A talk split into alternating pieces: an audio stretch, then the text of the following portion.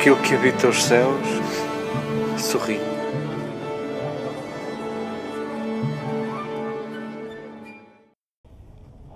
Queridas amigas, queridas irmãs, deixemos que estes textos possam possam servir de alimento.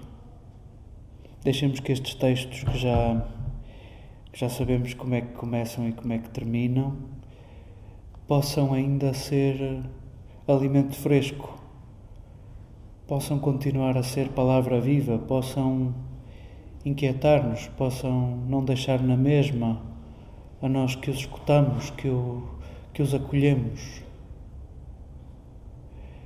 Deixemos que estes textos continuem a ser um cartão de visita de Deus um Deus que na primeira aliança, naquela história narrada com estes personagens que já sabemos de cor, o Deus que se apresenta a Moisés como aquele que é, aquele que vive, o vivente, aquele que existe, aquele que, que não pode deixar de ser,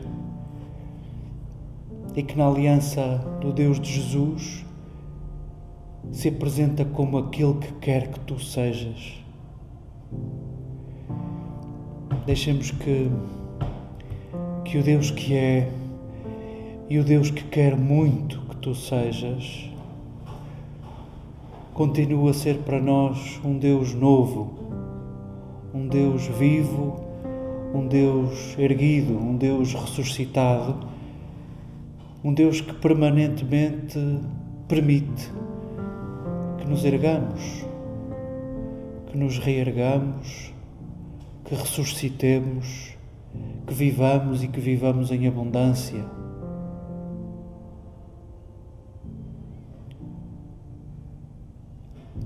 No livro do Êxodo escutávamos naquele diálogo que o autor coloca na boca destes personagens, de Moisés e de um Deus que parece que fala com ele como como uma conversa de amigos. Uh, saboreamos os detalhes de um Deus que vê e ouve o clamor do povo. Saboreamos esta forma como o narrador nos apresenta a Deus. Saboreamos um Deus que olha por nós e nos escuta e há uma palavra para dizer pôr-se à escuta, há uma palavra em latim que nós traduzimos por obedecer. Ab audire, pôr-se à escuta. O narrador coloca Deus a pôr-se à escuta do nosso clamor. O mesmo é dizer, coloca Deus a obedecer-nos, a pôr-se à escuta Sintamos que a forma como Deus se apresenta a cada um de nós é, é este Deus obediente. Este Deus para quem o nosso clamor não passa ao lado, para quem a nossa vida não passa ao lado, o nosso desejo, o nosso sonho, os nossos trabalhos, as nossas rotinas. É um Deus que se importa com tudo isso é um Deus que se põe à escuta de tudo isso e sintamos que o amor dele se traduz na, na liberdade com que nos acolhe, na liberdade com que nos acompanha, na liberdade como se coloca ao nosso lado no caminho. Sintamos que esta liberdade não nos anula, sintamos que este Deus a quem Jesus chama Papá não é não é um substituto do nosso esforço, não é um substituto das nossas descobertas, dos nossos empenhos, dos nossos trabalhos. É um Deus que nos ama tanto que, que não lhe passa pela cabeça substituir-nos, não lhe passa pela cabeça diminuir o nosso protagonismo na, na tarefa da criação de todos os dias sintamos que, que este Deus que não se substitui a nós se preocupa com os nossos esforços e sintamos neste parágrafo do Evangelho de Mateus que no Deus de Jesus, Deus manifesta-se plenamente. Um Deus que não quer substituir-te, mas que se preocupa com o teu cansaço. Um Deus que quer que tu sejas Deus com Ele. Como lembra o Salmo, vós sois deuses. Hum, sintamos que o Deus de Jesus olha para nós como colaboradores, como criadores. Olha para nós como também nós geradores de vida, como Ele é gerador de vida. Sintamos que o Deus de Jesus não prescinde de um só dos nossos dias, não prescinde de um só dos nossos gestos, não prescinde de uma só das nossas capacidades. Não nos anula, acredita em nós e espera por nós. Obedece-nos, põe-se à escuta. Sintamos que a nossa tarefa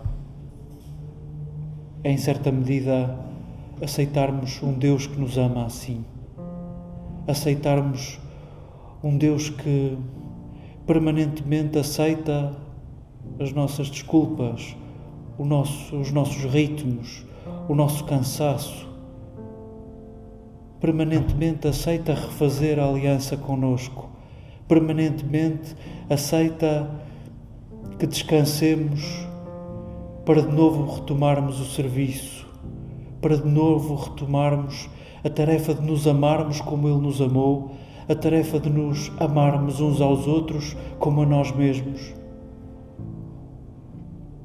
Sintamos que neste cartão de visita de um Deus que é e do Deus de Jesus que quer muito que tu sejas e que tu sejas como tu és e que tu sejas quem és. Sintamos que Neste cartão de visita reside uma porta aberta, um caminho a trilhar, a percorrer, um caminho de descoberta de um Deus que não pode meter medo,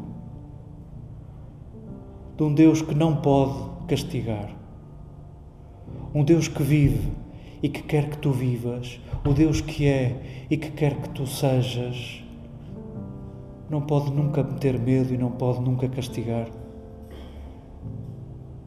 Sintamos neste, neste cartão de visita, sintamos o estímulo que nos falta a sermos nós também geradores de vida, a sermos nós ressuscitadores uns dos outros, erguedores uns dos outros.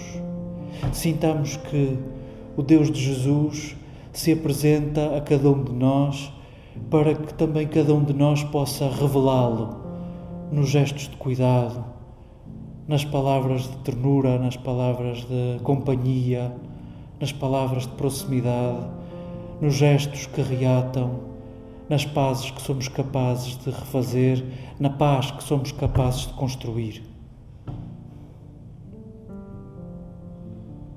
Eu ouvi o clamor do meu povo, dizia Deus a Moisés eu ouvi e quero libertá-lo. Descansai comigo, diz-nos Jesus. Vinde, vós que andais cansados, tomai o meu fardo, o meu jugo, porque é leve.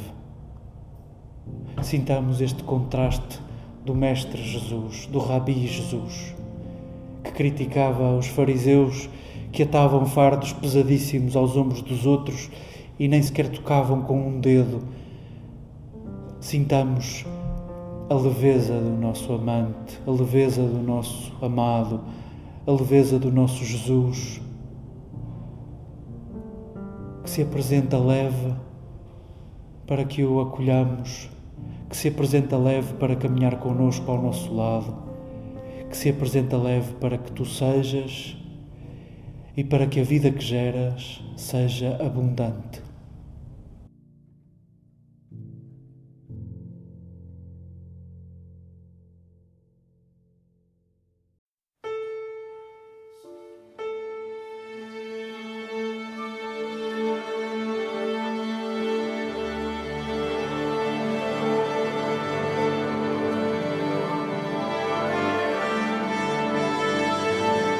Aquilo que habita os céus sorri.